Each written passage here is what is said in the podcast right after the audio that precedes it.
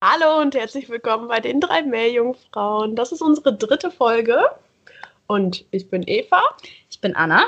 Und ich bin Sung. Anna und ich sitzen gerade zusammen in Kiel und Sung, wo bist du? In Oldenburg. Uh. Uh. ja, und wir haben uns jetzt ein Weilchen nicht gemeldet. Ich hoffe, ihr seid uns nicht böse. Ähm, genau, wir hatten Semesterferien und deshalb, wie wir ja auch in der letzten Folge eigentlich schon erzählt haben, und deshalb haben wir uns immer gut verpasst. mal war die eine nicht da, mal war die andere nicht da. Ähm, ja, wir haben also unsere Sachen gemacht. Dann äh, gab es die zweite Klausurenphase, da mussten wir alle nochmal Klausuren schreiben. Das war ein bisschen ärgerlich, aber naja. ähm, genau, und deshalb äh, melden wir uns jetzt erst wieder, wo das Semester begonnen hat und wir ja, einen Termin gefunden haben, wo wir alle können. Genau. Aber dieses Semester wird super spannend für uns alle, weil es ein Sommersemester meistens so ist, dass man viele Exkursionen hat, viel los ist. Und dann haben wir auf jeden Fall einiges zu erzählen. Anna, wo fliegst du morgen hin? Oder übermorgen? Nach Curacao. Das liegt in der Karibik. Das ist eine der ABC-Inseln, also eine der drei Inseln, die zu den Niederlanden gehören. Die liegen kurz vor, Co äh, vor Venezuela. genau. Und wir fliegen dahin und haben da eine zehntägige Exkursion. Das äh, ja, ist alles so Teil eines Projektes mit mehreren unterschiedlichen Universitäten von, also auch aus der USA und aus England. Ja, ich bin mal gespannt, was das so wird. Ja, und wir sind gespannt, was du danach berichtest. Auf jeden Fall. Genau. Was gibt es sonst noch so zu erzählen? Äh, also vorweg muss ich einmal sagen, ich entschuldige mich für jegliches Husten äh, zwischendurch, denn ich bin noch ein bisschen krank. Ich hoffe, das stört nicht ähm, und ich hoffe, Doch. meine Stimme hält das aus. Genau. Ja. Und sonst, sonst gibt es gar nicht so viel. Hast du irgendwas so? Achso, vielleicht, ich weiß gar nicht, ob ich das euch auch schon erzählt habe. Äh, bald ist wieder Science March am 5.3. oder, äh, nee, 3.5. oder so, glaube ich. Mhm. Da wollte ich noch was drüber. Also da das wollte ich einfach nur nach außen kommunizieren. Auch hier in Kiel, aber du bist ja nicht da, du bist ja in der mhm. Karibik. Aber mal gucken, ich gehe da vielleicht hin. So, vielleicht hast du ja Lust herzukommen. Schreibt deine Klausur. okay, dann ist eher schlecht. Aber ja, ich dachte, das ist vielleicht nicht unwichtig. Und ihr könnt ja mal gucken, ob das in eurer Stadt auch ist. Dann solltet ihr da auf jeden Fall hingehen. Achso, und was in eurer Stadt, glaube ich, auf jeden Fall sein sollte, ist Fridays for Future. Ich weiß gar nicht, ob wir da letztes Mal schon was gesagt haben. Nee. nee. äh, ja, ich erzähle einfach mal. Ähm, wer das noch nicht kennt, ähm, das sind größtenteils Schüler, äh, aber auch Studenten ähm, und Azubis, die sich zusammengeschlossen haben und ähm, nach dem Vorbild von Greta Thunberg, das ist eine 16-jährige Schwedin, angefangen haben, freitags zu streiken. Und zwar für äh, unser Klima, also gegen den Klimawandel, dafür, dass die Politiker einsehen, dass ähm, sie was tun müssen, dass es quasi schon kurz vor zwölf ist und sie nicht einsehen, dass sie in die Schule gehen sollen, wo nichts gelehrt wird, was ähm, die Zukunft retten kann eigentlich. Also beziehungsweise, ähm, ja, warum sollte man zur Schule gehen oder, oder ähm, studieren, wenn unsere Zukunft sowieso, ähm, ja, aussichtslos ist. Ja, genau. Was bringt einen Abschluss in einer Welt, die dann nicht mehr so sein wird, wie sie jetzt ist? Und ich würde sagen, also ich denke, wir solidarisieren uns auf jeden Fall mit denen. Und wir wollen jetzt auch gar nicht diese äh, Schulpflichtdebatte hier vorrufen. Wir wollen nur noch mal klarstellen, dass Greta Thunberg im Grunde recht hat, dass unser Haus, nämlich unsere liebe Erde, wortwörtlich brennt. Und dass es wichtig ist, vielleicht zu solchen Demos hinzugehen, aber auch einfach mal bei sich selbst zu schauen, was kann ich bei mir im Alltag noch ändern. Man kann ja mit ganz kleinen Dingen anfangen. So.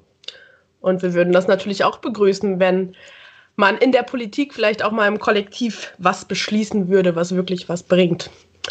Ja, das wollten wir dann, denke ich, nur kurz zu sagen. Ne? Genau. Ja. Wollen wir anfangen? Wer fängt an? Gut. Dann starte ich diesmal. Wie die anderen Mal auch schon. ähm, und zwar fange ich mit einem kleinen Märchen an. Und ihr müsst nach dem Märchen erraten, was mein Thema diesmal sein wird. Also, jetzt kommt Vorleserstimme Eva. Ich gleite durch das Wasser. Über 800 Meter bin ich nun schon in der Tiefe. Licht gibt es hier schon lange keines mehr. Das größte Raubtier der Erde und ich habe Hunger. Ich bin ein Pottwal und meine Leibspeise sind Tintenfische. Auch jetzt erblicke ich etwas Lebendes im Wasser. Erst sah ich nur kurze gleichmäßige Bewegungen und einen Wasserstrom, dann aber ganz deutlich eine Gestalt. Dunkel purpur, wenn nicht sogar rotbraun. Bei diesen Tieren ist die Farbe nicht so einfach zu sagen, denn manchmal können sie diese auch ändern. Manche leuchten sogar. Aber dieses Exemplar leuchtet nicht. Dafür ist es viel erschreckender. Dieses Tier ist groß, wenn nicht sogar riesig. Ich kann nicht sagen, wer größer ist, er oder ich. Mit seinen riesigen Augen starrt er mich an. Noch nie habe ich so große Augen zuvor bei einem Lebewesen gesehen. Ich greife ihn an, doch er wehrt sich tapfer. Er hinterlässt Spuren auf meiner dicken Haut, die später zu Narben in Saugnapfform werden sollen. Es ist ein unfairer Kampf. Er ist viel wendiger und auf kurzen Strecken auch schneller als ich. Auf einmal sehe ich etwas Dunkles. Sowas kenne ich schon von anderen. Allerdings sehe ich keine schwarze Wolke. Kurzzeitig bin ich verwirrt. Doch der Kampf geht weiter. Mein Futter lasse ich mir nicht nehmen. Doch frage ich mich nach einiger Zeit, führe ich den Kampf, um ihn zu fressen oder er, um mich zu verspeisen? Ich weiß es. Ich weiß es nicht. Hast du eine Ahnung? Du willst jetzt wissen, was für ein Märchen das ist? Nein. Nein, was das Thema, was ihr Thema ist heute. Was das Thema ist heute. Achso, ich habe gerade die ganze Zeit an ein Märchen gedacht. Naja, das war das Märchen. Das Märchen gibt's gar nicht, das habe ich selbst geschrieben. Das, also, Wow. Oh, wow. Deswegen hat sie so lange gebraucht, um ihr Thema vorzubereiten. also du weißt es nicht, Songi? Dein Thema ist ein Riesenkraken? ja, Riesenkeimer. Genau, also im Grunde hat Anna recht und Sung lag falsch, denn Riesenkraken und Riesenkalmare sind ein großer Unterschied. Verdammt. Aber den, den Fehler machen viele, weil ähm, Kraken haben nämlich nur acht Arme und Kalmare haben acht Arme und zwei Tentakeln. Ah, das sind Dekapoden. Nein, No? das sind alles Ce Cephalopoden. Ja, aber es sind, also Dekapoden sind auch Cephalopoden. Ja, ja, okay, stimmt. You're right, sorry. Ja, Oktopusse und Dekapoden ist der Unterschied. Ja, ähm, und auf jeden Fall ist es so, dass der Riesenkrake zwei Meter werden kann, aber der Riesenkalmar bis um die 15 oder 12 bis 15 Meter, wenn man die Tentakel mit ähm, misst. Ähm, und diese Fa also dieses Bild Pottwal gegen Riesenkalmar kommt ziemlich oft vor in der Märchenwelt oder auch in der Kryptozoologie. Und da wird es immer wieder, fälschlicherweise, um es vorwegzunehmen, gesagt, dass Riesenkalmare auch Pottwale aktiv angreifen und sogar verspeisen wollen. Ähm, genau, aber erst erzähle ich euch jetzt mal ein bisschen was über den Riesenkalmar und dann kommen wir nochmal auf das Märchen zurück. Und zwar ist der Riesenkalmar die einzige äh, Art der Gattung der Euchiteutis und das wiederum die einzige Gattung der Familie Euchitoididea. Äh, das heißt, es gibt nur eine Spezies und der hat gar nicht so viele Verwandte. Also das sind alles andere Gattungen. Ähm, genau, und von der Größe her hatte ich ja schon gesagt, dass die etwa über 12 Meter werden mit Tentakel. Und der Kopf allein sind auch schon fünf Meter mit den Fangarmen zusammen. Und man findet dort auch immer wieder unterschiedliche Angaben, weil es noch gar nicht so viele Exemplare gibt. Und an der Seite ist jeweils ein Auge und die Augen sind 25 Zentimeter im Durchmesser. Ich weiß nicht, wenn man einmal so seine Hand aufspannt, dann kann man sich ja vorstellen, wie groß das ist. Lustigerweise ist das noch nicht das größte Auge im Tierreich. Also es gibt noch Cephalopoden, die 27 Zentimeter Durchmesserauge haben oder so. Genau. Ähm, und im Übrigen ist der Riesenkalmar auch nur vom Gewicht her der größte Kalmar. Es gibt noch einen ähm, in der Arktis, der größer, ja, jedenfalls von der Länge her größer ist, aber nicht von Gewicht. Ähm, genau. Wie sieht der gute Riesenkalmar aus? Er ist dunkelpurpur bis rotbraun, wie wir gerade schon gehört haben. Und er kann wie andere Tintenfische seine Farbe ändern, indem er in der Haut liegende Chromatophoren ausbreitet und auseinanderzieht. Ähm, aber ihm fehlen die Photophoren. Also manche Tintenfische haben so Leuchtorgane, mit denen diese dann Biolumineszenz ausstrahlen können. Ähm, aber er hat diese nicht. Er besitzt aber durchaus einen Tintenbeutel, ähm, wie die seine Verwandten. Allerdings ist es bei ihm so, dass wenn er diese Tinte aus rauslässt, ähm, diese nicht wie in einer Wolke aufgeht, sondern es eher so ist, dass die zusammenhängen bleibt. Und man hat noch nicht so richtig verstanden, warum, aber man vermutet einfach, dass er dadurch die Prädatoren verwirren oder ablenken will. Ja, dadurch, dass dann irgendwas so was Schwarzes da rumschwimmt. Und er bewegt sich durch Wasser, indem er in der Mantelhöhle Wasser aussaugt, äh, einsaugt und das dann wieder ausstößt. Und dadurch kann er sich relativ schnell bewegen, aber auch relativ gut manövrieren. Äh, fressen tut er frisch, Fische und Kraken ähm, und auch andere Kalmare und lustigerweise auch welche von seiner eigenen Art. Also das hat man auch schon bei denen im Markt gefunden. Ähm, genau, und dabei greift er diese einfach an. Also er geht auch aktiv auf die Jagd, aber ist eigentlich mehr ein passiver Jäger. Also er lauert mehr auf und dann wartet er einen guten Moment ab. Und dann schiebt er sich die in diese Mundöffnung und welche, also für diejenigen, die sich das nicht vorstellen können, die Mundöffnung liegt bei Cephalopoden quasi zwischen deren ganzen Fangarmen in der Mitte. Und da ist ein Schnabel drin, der sieht aus wie so ein Papageienschnabel.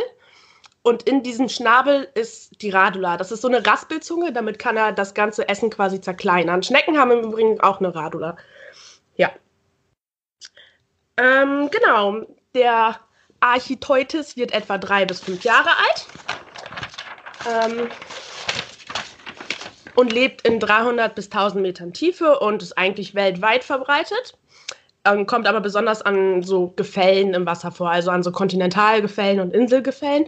Auf den Azoren zum Beispiel werden immer mal wieder an, welche angeschwemmt, aber auch im nordatlantischen Südozean oder auch im Südwestpazifik um Neuseeland und Australien und auch in Japan werden immer mal wieder welche angeschwemmt oder gesichtet. Äh, genau. Jetzt könnte man sich ja denken, vielleicht, wenn die so groß sind, ist das ja vielleicht eine ganz gute Nahrungsquelle für uns Menschen. Ist aber nicht so, dadurch, dass die Natriumkation aus dem Wasser aufnehmen, um äh, eine Ammoniumchloridlösung in ihr Muskelgewebe zu finden. Das ermöglicht quasi, dass die statisch im Wasser schweben können. Also das, das ist diese Osmose, die die da betreiben. Ähm, dadurch ist es aber eben Ammoniumchlorid und dadurch stinken die auch richtig, wenn man die findet und ist für den Menschen eigentlich ungenießbar. Also ist das irgendwie keine Option. Und dann noch was zur Reproduktion. Ab dem dritten Lebensjahr sind die geschlechtsreif. Leider hat man das aber noch nicht so ganz nachvollzogen, wie das bei denen abläuft, weil man eben so wenige Exemplare hat. Ähm, es ist wohl aber so, dass die Männchen Spermatophoren quasi unter die Haut von dem Partner schieben oder auf jeden Fall rein legen, kann man schon fast sagen. Es ist aber so, dass man diese Spermatophoren nicht nur bei Weibchen, sondern auch bei Männchen unter der Haut gefunden hat. Und man vermutet, dass die einen evolutionären Vorteil dadurch haben, dass die einfach jedes Tier, was die finden, bepflanzen, wenn man so will, als den Aufwand für die weitere Partnersuche ähm, zu betreiben. Ja, aber wie gesagt, das ist noch super wenig erforscht. Äh, ich habe nur noch herausgefunden, dass die Eier der Weibchen bis zu 5 Kilo schwer werden können. Das fand ich auch noch beeindruckend. ja. Fünf Kilo muss man sich mal vorstellen. Ich weiß nicht, was wiegt fünf Kilo? Ein Sack Reis. So, so eine kleine Hand. Ein Sack, Sack Reis. Ja. Einer deiner Säcke Reis. Okay. genau. Dass das von Sung kommt, ne? okay. Und jetzt kann man sich ja mal fragen, wie ist dieser Architeutis überhaupt entdeckt worden oder identifiziert worden? Weil scheinbar gibt es darüber ja doch nicht so viel, aber andererseits ist er doch in aller Munde durch Seemannsgarn-Geschichten oder alles drum und dran. Und da habe ich mal versucht, ein bisschen was rauszufinden. Und zwar ist es so, so, dass sogar schon vor Christus Aristoteles zum ersten Mal einen riesigen Kalmar beschrieben hat, den er auch schon Teutus nannte. Und er hat halt geschrieben, er ist fünf Ellen lang. Man weiß nicht so richtig, ob das äh, richtig überliefert wird. Und was auch noch ein großes Problem ist, ganz oft wurde Kalmar und Krake nicht richtig voneinander auseinandergehalten in dem Sinne. Ja, kurz nach äh, Christus gab es aber auch schon durch Plinius den Älteren, was damals, der damals ein Naturforscher war, äh, ein Kraken, äh, Kalmarfund mit einem 10 Meter langen Kopf. Was man davon halten kann, kann man sich ja mal überlegen, ob das so wahr ist. Ähm, und auch in der Zeit danach wurde der Krake immer als das gigantische Seemonster mit der Zeit bekannt und auch jahrhundertelang überliefert. Also einige von euch kennen vielleicht dieses Bild von so einem riesigen Krakentier, was ein Schiff angreift oder so. Ich weiß nicht, ob das manche mhm. schon mal gehört haben oder auch durch Moby Dick oder so wurde das ja auch bekannt oder andere Geschichten. Genau, aber in den 1850ern strandete dann ein Pottwal in Dänemark und der Japetus Steenstrup, welcher auch ein Naturforscher war, äh, untersuchte den Magen und fand dort zum ersten Mal diesen Schnabel vom Architeutus und äh, hat ihn dann das erste Mal beschrieben. Genau. In den Jahren darauf gab es auch wieder so ein paar Seemannsgarn-Geschichten, also wo Leute angeblich einen Tentakel abgehackt haben von von äh, dem Kalman, nachdem der deren Schiff angegriffen hat oder ähnliches. Das ist aber alles nicht so wahrscheinlich, weil aktiv angreifen tut dieser Kalmar eigentlich nicht. Die sind eigentlich eher scheu gegenüber Unbekannten. Ähm, aber spätestens im 19. Jahrhundert wurden dann mehrere angespült, zum Beispiel in Neufundland oder Neuseeland. Und es war ganz seltsam, weil auf einmal wurden ziemlich viele angespült und da hat sich dann der äh, Wissenschaftler Frederik Aldrich näher mit beschäftigt, auch durch andere Cephalopoden, die quasi immer in den gleichen Abständen angespült wurden und hat dann gesagt, dass man diese Anhäufungen auf jeden Fall voraussagen kann, dass die irgendwie zyklisch sind und mit dem Wassermassen zusammenhängen können. Und äh, er hat dann vorausgesagt, dass alle 90 Jahre dieser Riesenkalmar angespült wird und tatsächlich wiederholte sich in den Jahren 1964, 65, 66 diese Massenanspülung. Also wer weiß, ob wir dann in 50 Jahren, auch nicht ganz in 30 Jahren, auch nochmal so eine Massenanspülung haben. Wäre auf jeden Fall ja interessant, aber ja. Genau, und 2004 wurde dann Archi entdeckt. so haben die den genannt. Und zwar bei den Falklandinseln waren welche mit Schleppnetzen unterwegs. Und als sie die wieder rausgezogen haben, haben die so ein Exemplar von Riesenkalmar gehabt. Und das Besondere dieses Mal war, dass der gut erhalten geblieben ist. Weil man kann sich ja vorstellen, das sind einfach Weichtiere. Wenn die dann irgendwie tot an Land gezogen werden, da bleibt nicht mehr viel übrig. Dann sind die zerfetzt und dann kannst du die auch nicht mehr vernünftig konservieren. Der war aber noch gut und der sollte dann nach London ins Naturkundemuseum gebracht werden. Ähm, und dazu haben die den auf Eis gelegt und sind dann da mit dem Schiff halt irgendwann hingefahren, nachdem die mit ihrem Fischereikram fertig waren. Und im Naturkundemuseum musste der erstmal vier Tage auftauen. Das hat vier Tage gedauert, bis sie den aufgetaut haben. Ähm, was auch nicht ganz einfach war, weil die Tentakel natürlich viel früher aufgetaut waren als diese Mantelhülle. Und äh, daraufhin ja, haben die quasi die Tentakel noch künstlich weiter mit Eis gekühlt, damit die Mantelhülle in Ruhe auftauen kann. Und ähm, ja, dann konnten die den irgendwann eine Formalinlösung einlegen und noch heute kann man den im Naturkundemuseum äh, besichtigen. Archi, das war einer der ersten. Achso, und der ist übrigens neun Meter lang, also das ist schon eine ordentliche Menge. Ja, äh, später wurden natürlich auch immer wieder welche konserviert. Also es gibt jetzt nach und nach mehr Funde. Mittlerweile sind über 700 Exemplare bekannt. Nicht alle so gut erhalten, aber jedes Jahr kommen so ein paar dazu. Genau, und jetzt wollte man ja aber auch ganz gerne nicht nur irgendwie diese Exemplare vom Strand aufsammeln, sondern vielleicht auch mal ein Bild von dem machen oder ein Video in seinem natürlichen Lebensraum. Und das ging dann folgendermaßen. 2001 hat man dann das erste Mal geschafft, eine lebende Larve davon zu fotografieren. Allerdings war man sich auch nicht ganz sicher, ob es wirklich die Larve war. Ähm, und 2002 äh, hatte man dann das erste Mal ein Bild gemacht ähm, in der Nähe von Japan, äh, in der Nähe von der Wasseroberfläche. Und zwar waren die auf einem Schiff und das Ganze ist eigentlich mehr aus Versehen passiert. Und dann hatten die aber dieses Bild. Und was macht man natürlich als erstes, wenn da so ein Riesenkalmar ist? Man ein Bild von denen gemacht hat, man versucht den zu fangen. Genau. Und dann ähm, haben die dieses Exemplar auch gefangen und dann haben die das in den Hafen gebracht und am Kai festgebunden und tada, tada, er ist über Nacht gestorben. Wer hätte ähm, darauf kommen können? Genau. Dann ging es aber ja nicht nur darum, irgendwie Bilder zu machen, sondern auch äh, mal ein Video davon zu machen. Und das hatte sich dann ein japanisches Team zur Aufgabe gemacht. Die haben zwei oder drei Jahre daran geplant und im Jahr 2004 sind die dann rausgefahren zu einer Stelle, von der die wussten, dass Pottwale dort jagen. Und dort haben die eine ganz lange Leine runtergelassen, an denen Fische gespickt waren und Kalmare quasi als Köder. Und die hatten das schon zum dritten Mal probiert und an dem Tag auch schon 20 Mal diese Leine runtergelassen. Und dann hatte sich irgendwann endlich ein Riesenkalmar daran ja, verhakt schon eher. An dieser Leine war natürlich auch eine Kamera und natürlich auch Blitzlicht. Und nachdem sich dann dieser Riesenkalmar daran verhakt hatte, ähm, haben die es geschafft, über 500 Bilder von ihm zu machen. Allerdings muss man auch sagen, dass der nicht so einfach da losgekommen ist, weil er sich eben verhakt hatte. Und der hat drei Stunden gebraucht, bis er sich befreien konnte und hat dabei ein Tentakel da gelassen. Also der ist ihm quasi abgerissen und der blieb an dieser Leine da hängen. Ich weiß auch nicht genau, was an dieser Leine dran war. Wahrscheinlich waren da auch irgendwie Haken dran, an denen der Köder dran war. Man weiß es nicht so genau. Auf jeden Fall, als sie die wieder hochgezogen haben, hatten die dann einen Tentakel von ihm, was natürlich ein bisschen blöd für den Kalmar war. Aber andererseits nicht schlecht für die Wissenschaftler, weil die so ähm, den eindeutig als Riesenkalmar identifizieren konnten. Also die konnten durch DNA-Analysen das feststellen.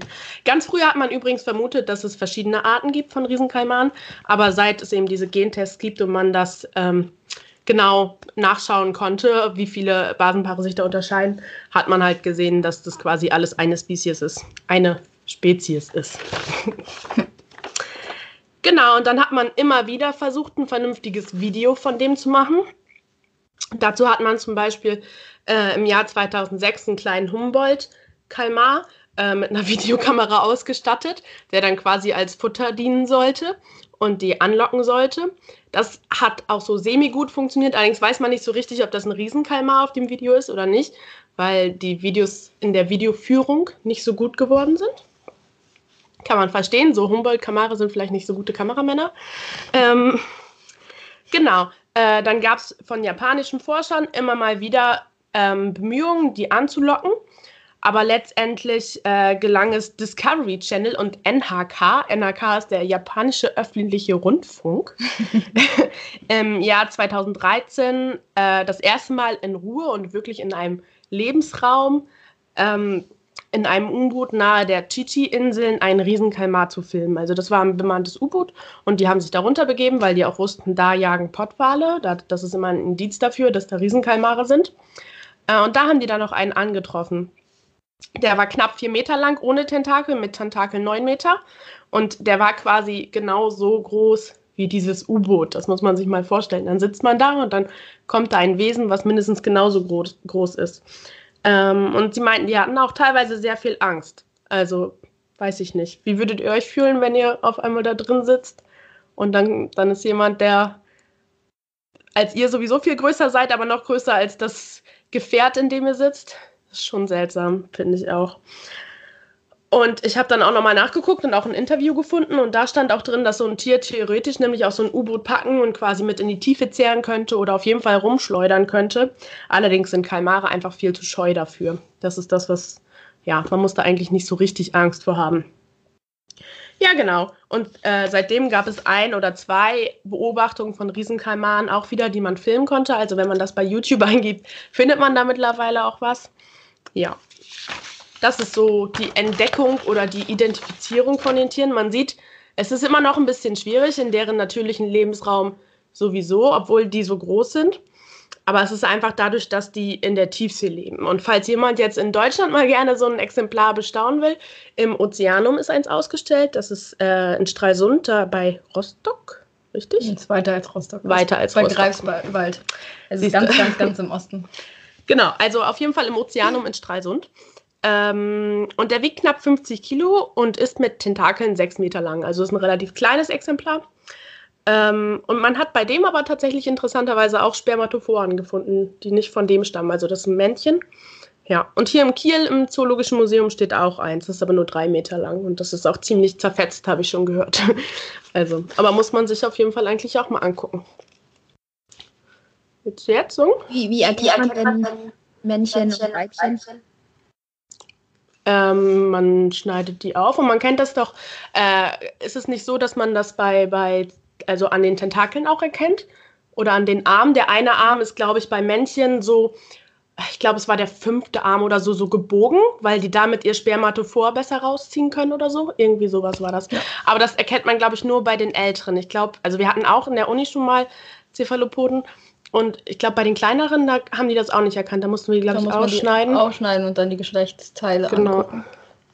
Ja, aber dann sieht man das relativ deutlich. Obwohl man das bei den Älteren natürlich auch besser sieht, wenn man da diese Eier voll ausgebildet sind. Wir hatten zum Beispiel ein Weibchen und da haben wir auch die Eier erstmal gewogen und dann konnten wir sagen, wie viel prozentual die Eier wiegen zum prozentualen ähm, Gewicht von dem Tier. Das weiß ich nämlich noch, weil das nämlich 25 Prozent waren und ich dachte, das sind ganz schön viel. Ja, genau. Aber ich, ich weiß nur, dass man das an diesem Arm erkennen kann, der an einer Seite, als hätte der so eine kleine Schippe in der Hand. So vorne ist der so abgebogen. Genau. Aber andere Leute erkennen das bestimmt noch an anderen Dingen. ja, genau. Ähm, jetzt vielleicht noch zurück zum Märchen. Natürlich gewinnt da der Pottwal. Der Pottwal ist viel stärker als der Kalmar und quasi unbestrittener Herrscher der Tiefsee. Ähm, allerdings kann man sagen, dass sich diese Riesenkalmare sehr mutig gegen den Pottwal wehren. Ähm, vielleicht noch kurz, wie es zu dem Märchen kam. Man hat nämlich tatsächlich Pottwale wirklich mit diesen riesigen Aufdrücken von, äh, von, von, naja, von den Saugnäpfen quasi gefunden oder denen hat man das zugeordnet. Und man hat es zurückgerechnet und dann hat man gesagt, ja, diese Kalmare müssen mindestens 60 Meter groß sein und so weiter und so weiter. Aber man hat dabei halt nicht bedacht, dass wenn ein kleiner Pottwal halt versucht, diese Riesenkalmare zu fressen und anschließend wächst, dass diese Abdrücke auch mitwachsen. Also ja, daher kommt man Außerdem lässt man sich oft durch die Größe tauschen, täuschen und wenn so Seemänner untereinander reden, dann geht das ja immer ganz schnell. Ich habe so einen großen gefangen und ich noch einen größeren oder noch einen größeren gesehen und dann breitet man so die Arme aus, ne? Ähm, und so hat sich das immer wieder hochgestuft gestuft und auch das Gewicht äh, und die Größe nach oben hingemogelt. Und tendenziell neigt der Mensch dazu, auch einfach extreme ähm, größer oder kleiner zu mogeln. Man kennt das ja vielleicht auch, dass man etwas als riesig beschreibt und dann hat man das so übernommen und Mund-zu-Mund-Propaganda und dann äh, vertäuscht das die Größe auch ganz schnell. Ähm, tatsächlich soll angeblich aber zum Beispiel mal auch ein Riesenkalmar angespült worden sein, der 18 Meter groß ist. Da war es aber so, dass man dem nicht so richtig glauben kann, weil das Ganze nicht so dokumentiert wurde. Und man kann sich bestimmt auch vorstellen, wenn so Weichtiere angespült werden und die schon tot sind und alles ganz lapprig ist und man versucht, die vernünftig hinzulegen und auszumeschen, die sind eben dann irgendwie auch elastisch. Das heißt, du kannst die Arme so ein bisschen in die Länge ziehen oder da sind die vielleicht eingerissen. Du kannst es also nicht mehr so genau messen. Das kannst du am besten messen, wenn die lebendig sind.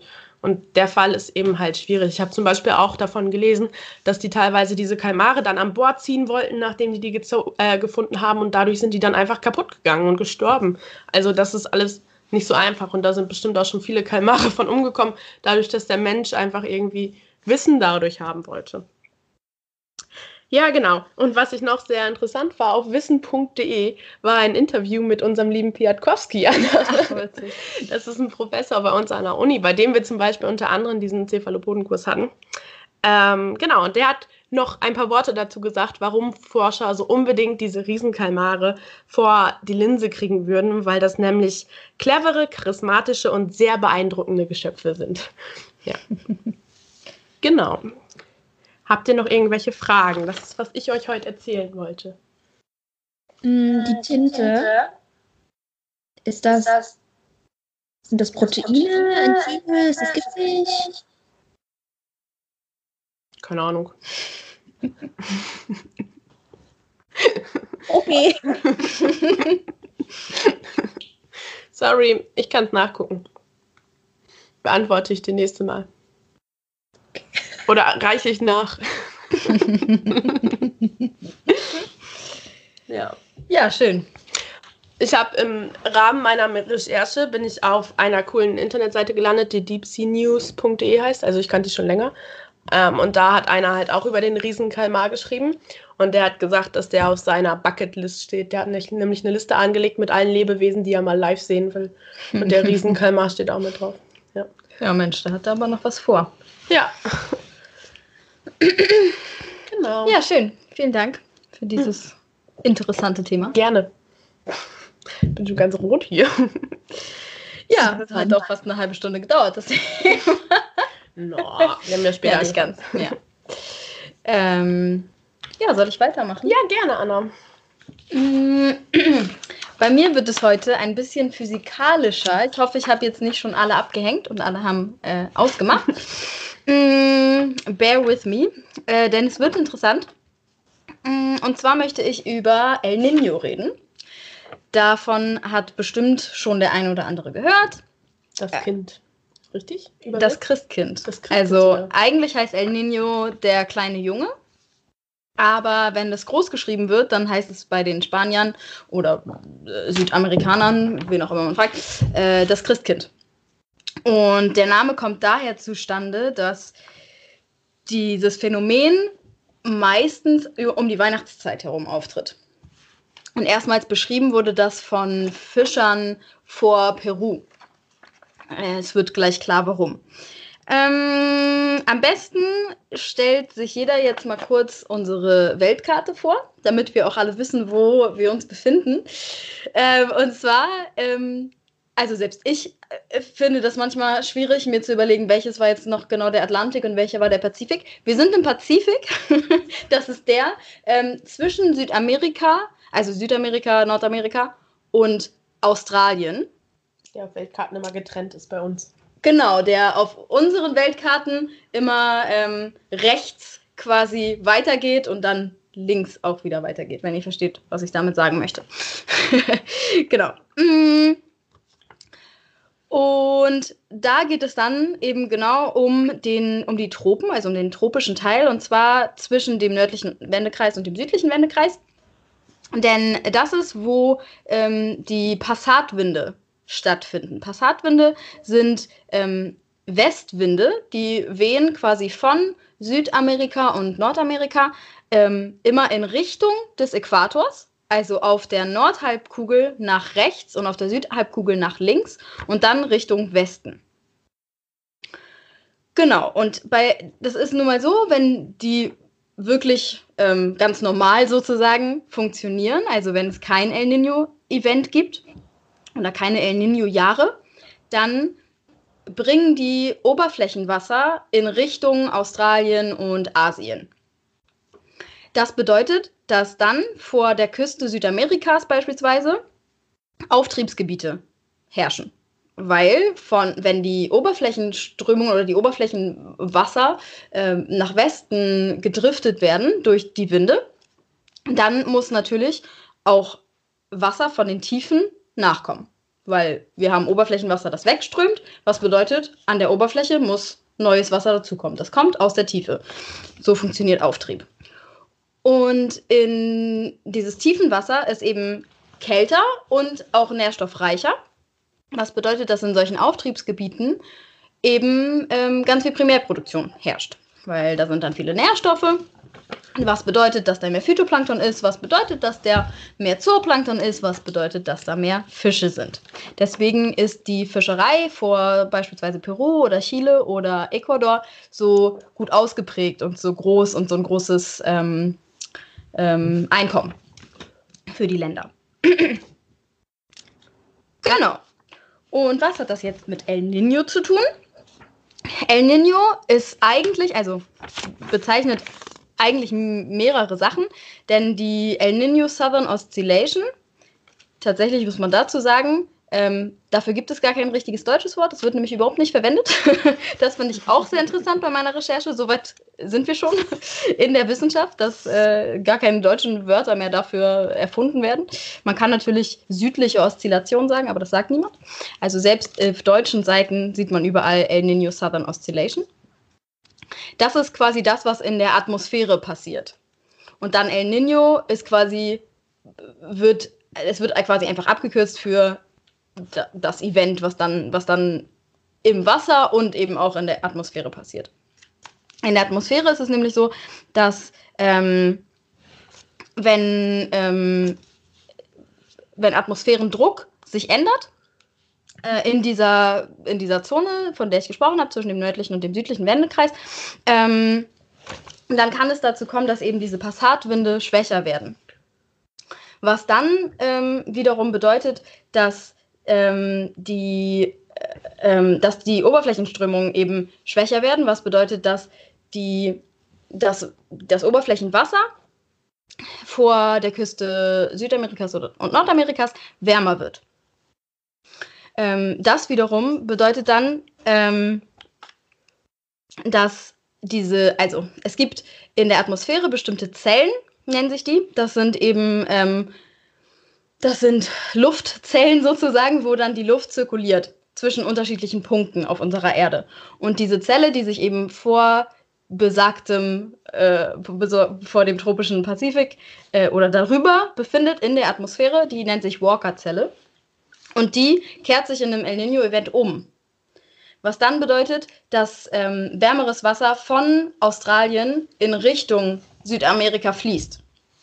So, das bedeutet dann in Jahren, wo kein El Nino äh, vorherrscht, ist es so, dass vor Südamerika, dadurch, dass die Winde ähm, quasi in Richtung Westen wehen, nehmen sie die Wolken und damit eben auch Niederschlag mit. Was bedeutet, das lässt sich dann alles vor Australien nieder. Ähm, deswegen ist es im Norden Australiens in der Regenzeit so regnerisch und so nass. Ähm, denn dort äh, ja, regnet das quasi alles nieder. Und das bedeutet aber auch, dass äh, in Südamerika vor den Küsten Perus und Ecuador äh, herrscht relativ trockenes Klima. In El Nino-Jahren kehrt sich das, wie gesagt, um, was dann bedeutet, dass es in Australien ganz große Dürreperioden gibt und vor der Küste Ecuador oder an der Küste Ecuadors und Perus gibt es ganz großen Niederschlag, den die dort natürlich nicht gewöhnt sind. Was dann bedeutet, dass das da zu erhöhter Erosion kommt, mehr Sedimentation in den Ozean und so weiter. Genau. Ähm, auch bedeutet das, ähm, also diese Umkehrung, dass das wärmere Wasser vor Peru und vor Ecuador ähm, die, die Thermokline tiefer sinken lässt. Die Thermokline ist die Sprungschicht zwischen der, dem Oberflächenwasser und den darunterliegenden kälteren Schichten. Und oftmals ist es so, dass, oder nicht nur oftmals, sondern es ist eben so, dass das Phytoplankton nur in der oberen Schicht leben kann, weil dort das wärmere Wasser ist. Ähm, und dort die, ähm, die Lichtverhältnisse quasi richtig sind für deren Wachstum. Wenn sich diese Schicht aber nach unten verschiebt, dann ähm, bedeutet das, wenn die immer dicker und immer dicker wird und weniger Wasser von unten nachspült, dass eben weniger Nährstoffe kommen. Und damit hängt dann zusammen, dass dann weniger Phytoplanktonwachstum da ist, weniger Zooplankton, weniger Fische. Und deshalb hört man so oft, dass El Nino verursacht, dass die Fischereien einbrechen vor Peru und Ecuador zum Beispiel. Genau. Dann nochmal ein paar Eckdaten zu El Nino. Und zwar, äh, wie klassifiziert man überhaupt El Nino? Bei äh, einem El Nino-Event sozusagen, nennen wir es mal so, ist es so, dass ähm, wird klassifiziert als ähm, ein, ähm, ein Anstieg der Meeresoberflächentemperatur von 0,5 Grad über fünf aufeinanderfolgenden drei Monatsperioden. Also man spricht erst von El Nino, wenn das wirklich ein relativ langes Event ist. Wenn das wirklich über einen längeren Zeitraum auch passiert. Und tatsächlich ist es in den Jahren, seitdem man das auch wirklich äh, beobachtet und das auch wirklich niederschreibt, dass es diese Events gibt, ähm, so, dass man das gar nicht so richtig vorhersagen kann, wann das nächste Event passiert. Im, also so ungefähr sagt man, dass es alle drei bis sieben Jahre passiert. Es kann aber auch tatsächlich auf, in hintereinander folgenden Jahren passieren. Genau, es ist sehr, sehr unregulär. Ist das das deutsche Wort dafür? Irregular? Mm. Unregelmäßig. Unregelmäßig. Regelmäßig, das war das Wort, Dankeschön. Unregelmäßig. Genau. Ähm, auch ist es eben so, dass, also kann man sich ja vorstellen, zwischen Australien und Südamerika ist ein ziemlich weiter Ozean. Das wird in der physikalischen Ozeanographie und in der Meteorologie als Telekonnektion bezeichnet. Das sind eben sehr großskalige und langanhaltende ähm, Klimaanomalien, ähm, die unterschiedliche Gebiete, die weit voneinander entfernt sind, miteinander in Verbindung bringen, sozusagen. Und ich persönlich finde das super interessant, weil man ähm, äh, kennt ja auch so mikroklimatische Bedingungen, wo es in einem Land eben, allein schauen wir uns nur Deutschland an, wie es im Norden so ganz, ganz anders ist wie im Süden. Und dann gibt es aber eben global doch so riesige Phänomene, die ganze, also den ganzen Ozean quasi miteinander verbinden. Das finde ich total spannend. Wie so eine kleine Veränderung vor der Küste Perus Australiens Wetter verändern kann. Das finde ich total spannend. Ähm, zu El Nino gibt es tatsächlich noch einen Gegenpart, das ist La Nina, das heißt das kleine Mädchen. Ähm, es ist nicht so tatsächlich, ähm, dass das genau das Gegenteil davon wäre, weil das würde ja bedeuten, es wäre gar kein, also es wäre kein El Nino-Event, sondern es ist einfach das gleiche wie bei El Nino passiert, nur mit kaltem Wasser. Dass sich die, äh, dass sich die Oberflächentemperatur eben nicht erwärmt, sondern tatsächlich verkühlt. Und das hat dann einfach unterschiedliche Auswirkungen. Das bedeutet dann, dass ähm, in Australien anstelle der Dürreperioden einfach ganz, ganz hohe Niederschläge passieren und es dann eben vor, also in Peru und Ecuador an der Küste große Dürreperioden gibt. Ja, und wer gut aufgepasst hat, der weiß, ähm, dass äh, ich mich sehr für Korallen interessiere. Und dem wird vielleicht aufgefallen sein, ähm, dass El Nino in einer Region auftaucht, in der die größten, also die, die größte Verteilung unserer Korallenriffe auf der Welt äh, existiert, sozusagen. Und nun wissen wir alle, dass ähm, mit steigenden Temperaturen die Korallenriffe bedroht sind. Und El Nino ist eben genau das. Es steigen die Temperaturen die, und vor allem eben auch die Wassertemperaturen. Und zwar in den, in den in der Meere, also an der Meeresoberfläche, wo eben der Großteil der Korallenriffe angesiedelt sind. Genau. Allerdings möchte ich das euch heute als kleinen Teaser mitgeben, denn ich möchte da nicht, also das heute nicht ausführen, denn die Korallenbleiche selber ist ein super komplexes und super weit gefächertes Thema. Ähm, aber vielleicht reden wir da ja das nächste Mal drüber und was das dann im Umkehrschluss vielleicht mit so Sachen wie El Nino zu tun hat. Mic drop over and out. Alles klar. Ja, habt ihr noch Fragen zu El Nino? Ähm, Oder La Nina? Ja, ich habe eine Frage zu La Nina. Mhm. Und zwar ist es bei El Nino ja so, durch die Umkehrung der Luftzellen, haben wir jetzt ja von dir gelernt. Das ist dann ja bei La Nina nicht so, oder? Doch, auch? Doch, das ist auch so. Ähm, ich weiß nicht ganz genau, wie da die Prozesse sind, warum sich das dann umkehrt, weil in, ähm, bei El Nino ist es ja so, dass es sich umkehrt, weil das Wasser vor Peru wärmer wird und weil, ähm, also weil sich äh, Tief- und Hochdruckgebiete ändern durch diese, durch die veränderte Temperatur. Ähm, und bei La Nina ist es so, dass eben das Wasser kälter wird und sich deswegen die Zelle umkehrt. Aber ich weiß nicht ganz genau. Da war, war auch irgendwas mit Hoch- und Tiefdruckgebieten, aber das habe ich nicht ganz. Mhm. Und was sind, also wie wenn ich jetzt da wohnen würde, wie würde ich jetzt La Nina bemerken? Weil El Nino merke ich ja dadurch, dass, das haben die ja damals gemerkt, dass die nichts mehr fischen konnten, wenn ich es mhm. richtig weiß. Mhm. Wie, wie wirkt sich da La Nina aus? Ich glaube, La Nina merkt man dann größtenteils an sowas wie diesen Dürreperioden. Okay. Also das ist lange Zeit. Ja, lange Zeit bleibt. Okay. warm bleibt und gar nicht regnet. Weißt du zufällig, wann dieses El Nino ähm, Phänomen, sag ich jetzt mal, oder diese Beobachtung beschrieben wurde, weil dass die alle paar Jahre nicht richtig fischen können oder so, das wissen die Bewohner ja wahrscheinlich schon länger. Aber dass diese großen Zusammenhänge beschrieben wurden, das gibt es ja wahrscheinlich noch nicht so lange. Nee, äh, ich glaube, also das erste richtig große Event war irgendwann Ende der 90er Jahre, dass das beschrieben wurde. Aber ich glaube, davor gab es das auch schon mal. 80er oder Anfang der 90er Jahre oder so. Also es ist noch nicht so lange, dass man dem, das mit dieser El Nino Southern Oscillation in. Mhm. Ähm, Wahrscheinlich seitdem alles vernetzt ist, seitdem mhm. die Australier auch wissen, was in Peru abgeht. So. Wahrscheinlich, ja.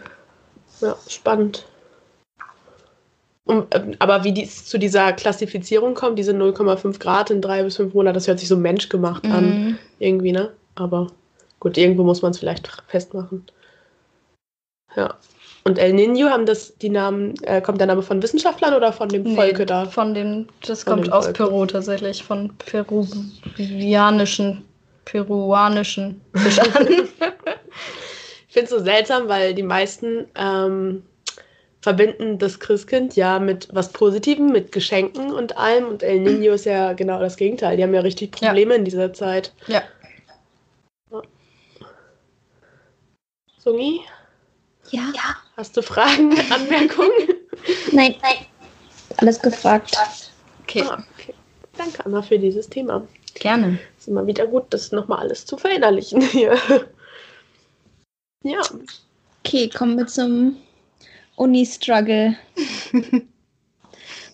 ähm, ich wollte heute über das Durchmachen reden.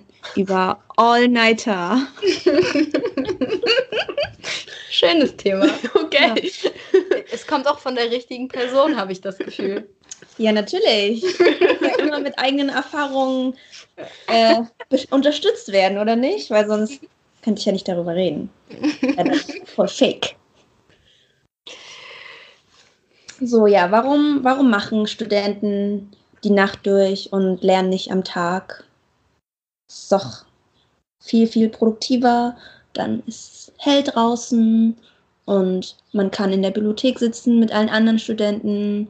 Man hat davor Uni, dann geht man in die Mensa, isst ein bisschen und dann bleibt man bis 0 Uhr in der Bibliothek oder wie lange auch die Uni geöffnet hat und dann geht man nach Hause, schläft, Uni und so fängt das alles wieder vorne an.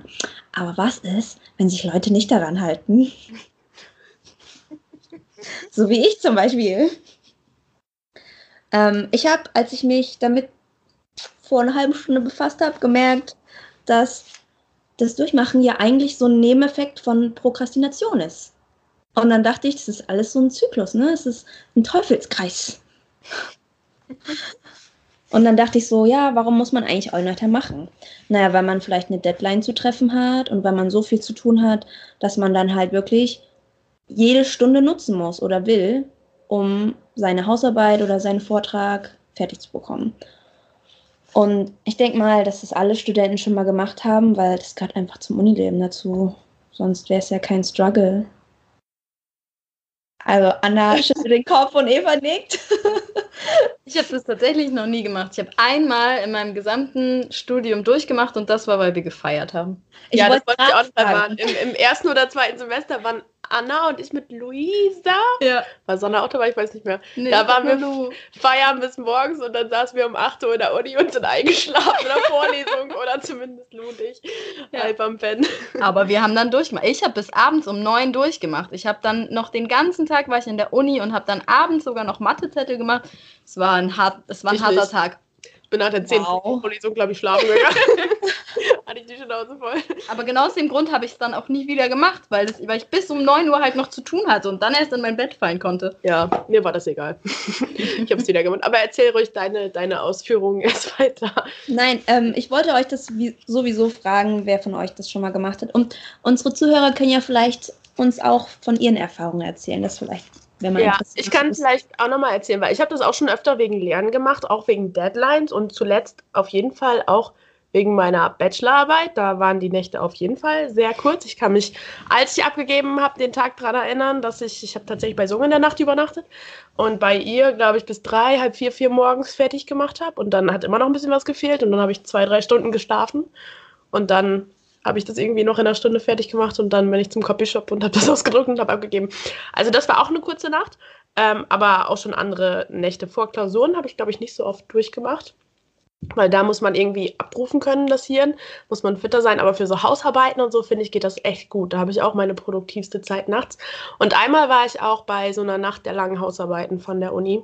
Und da fand ich zum Beispiel, da habe ich richtig viel geschafft, weil es war dunkel draußen, man hat sonst irgendwie nicht so richtig was verpasst und alle drum, ein, rum, drum um einen herum waren in der gleichen Situation und waren in einer richtig konzentrierten Phase. Also wenn sowas an euren Unis mal ist und ihr auch so ein Nachtmensch seid, Nachtarbeiter, jedenfalls was Hausarbeiten angeht, dann äh, kann ich das empfehlen. Ja, das wollte ich noch kurz zu meinen Erfahrungen außer dem Feiern hinzufügen. Feiern war ich viel zu viel und durchgemacht habe ich auch öfter mal oder wenigstens wenig geschlafen.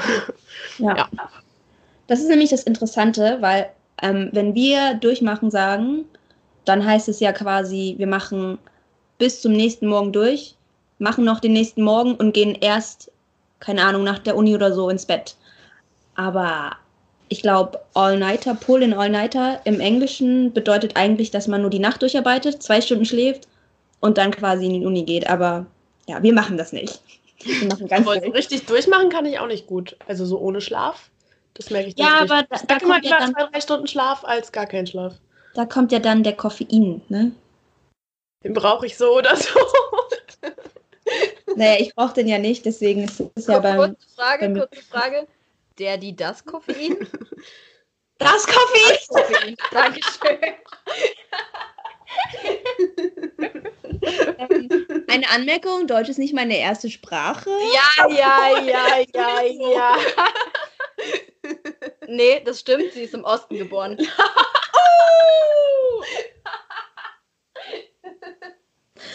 ja, okay. Ähm, dann kommt das Koffein ins Spiel und da ich ja kein ähm, regelmäßiger Koffeintrinker bin, ähm, also gibt es mir richtige Wachschübe und dann bin ich auch fit und aktiv zu dieser Zeit, wenn das Koffein dann wirkt und kann dann auch ah, semi-produktiv arbeiten.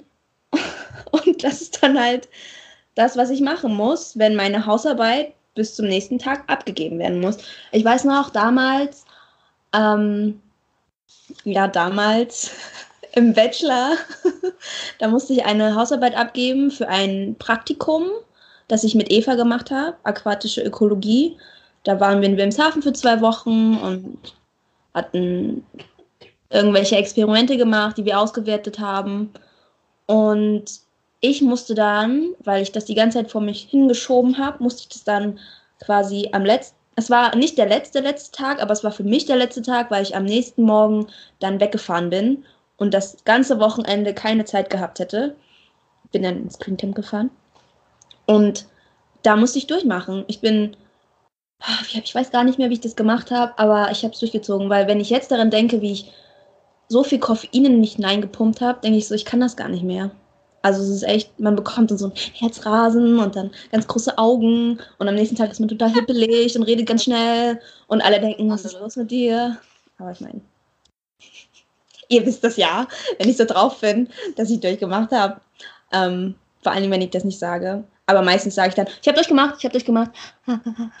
Aber ja, auf jeden Fall ähm, habe ich überlegt, dass es ja nicht gut ist und deshalb ein paar Tipps rausgesucht und zusammengesammelt, äh, die, die man anderen Studenten geben kann oder die ich mir auch ans Herz legen sollte, wenn ich die Nacht durcharbeiten will.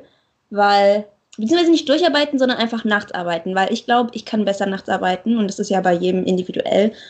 Eva, glaube ich, kann auch besser nachts arbeiten und Anna wahrscheinlich eher tagsüber. Und Anna schließt sich ja sowieso in ihr Zimmer dann ein und lernt dann und hat dann Kontakt zu niemandem. Also, und Eva und ich sind immer so.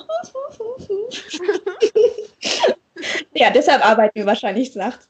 Ähm, aber wie Eva schon gemeint hat, ähm, nachts hat man halt keine Ablenkung, weil dann alles ruhiger ist. Es ist wirklich dunkel draußen. Es ist einfach still, weil alle schlafen. Gefühlt ist nur man selbst noch wach, außer vielleicht die nachtaktiven Tiere. Aber von denen abgesehen, ähm, die stören einem ja nicht beim Lernen. Und ähm, ja, wenn man nachts lernen will, sollte man auf jeden Fall eine Routine einführen, dass man zwischendurch Pausen macht und auf jeden Fall immer was trinkt und vielleicht so kleine Snacks hat, so wie Nüsse oder Studentenfutter. Nüsse sind ja gut fürs Gehirn angeblich. Ähm, ich habe auch versucht, was rauszufinden, ob es wirklich besser ist, nachts zu lernen, aber es gibt noch nicht so viele Studien, die mich überzeugt haben. Ähm, und weil man auch sagt, dass es wirklich ähm, Menschen unterschiedlich ist.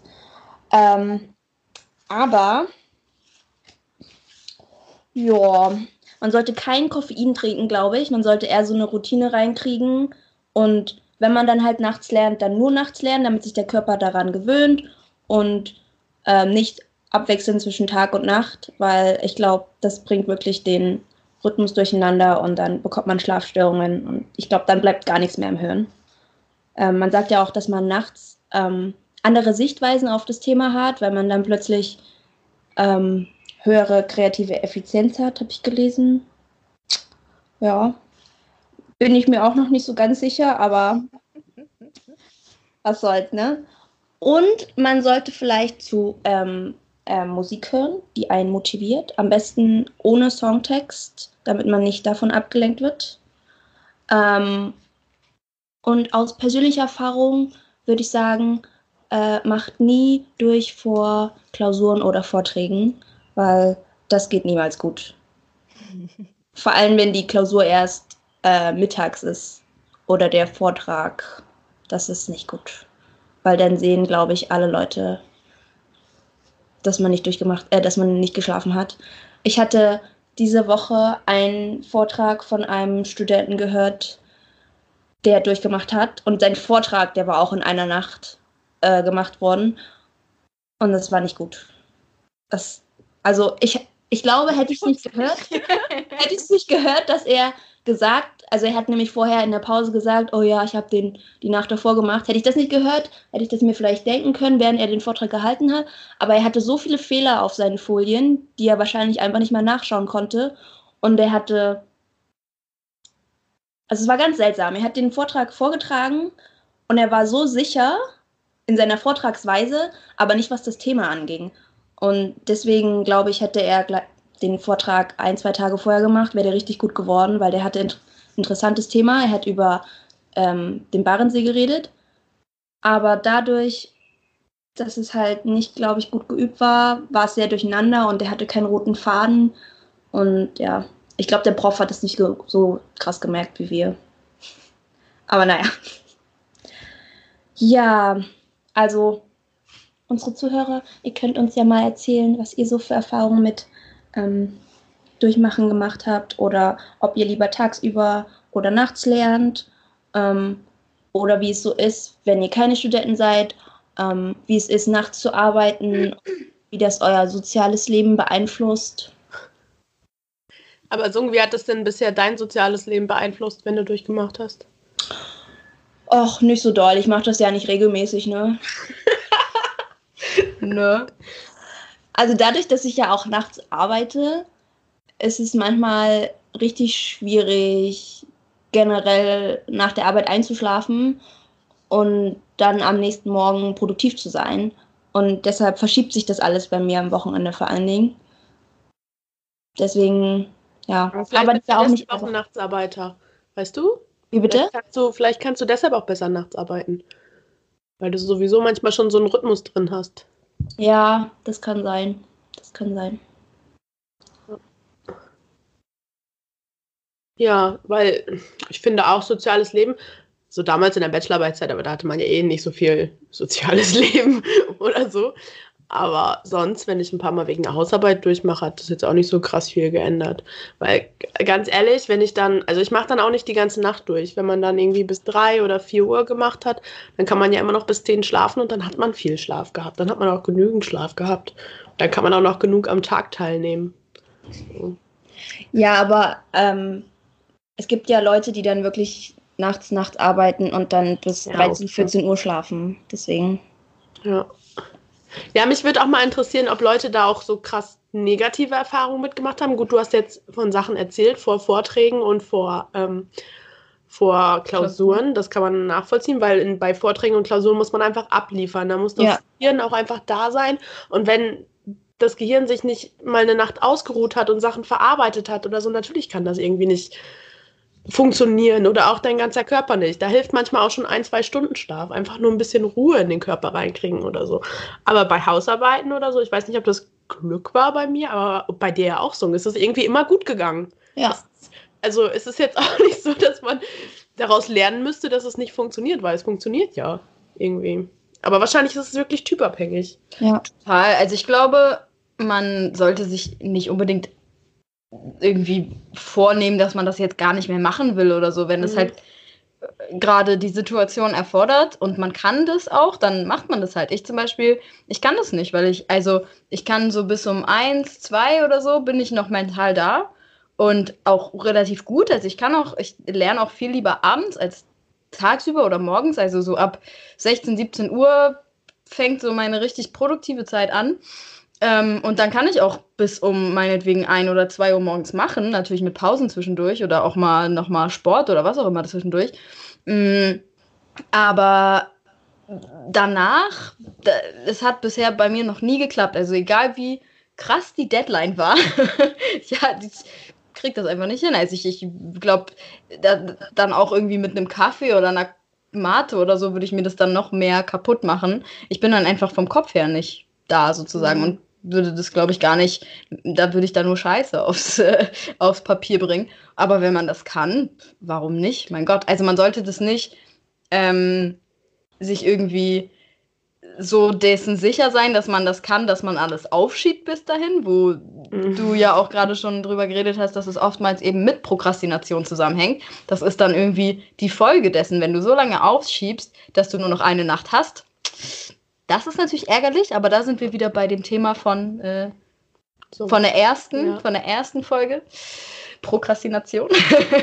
auch nicht so eine gute Idee, zumindest wenn es so endet, dass man dann nur noch eine Nacht hat, um die Sache fertig zu machen oder so. Ähm, klar, aber wenn man, wenn man, ich finde es ist was anderes, wenn man gerade richtig drin ist, auch im Thema und man hat richtig Bock irgendwie, das fertig zu machen, selbst wenn man vielleicht noch einen Tag mehr hätte. Und dann machst du es halt die Nacht fertig und am nächsten Tag kannst du nochmal drüber gucken oder so.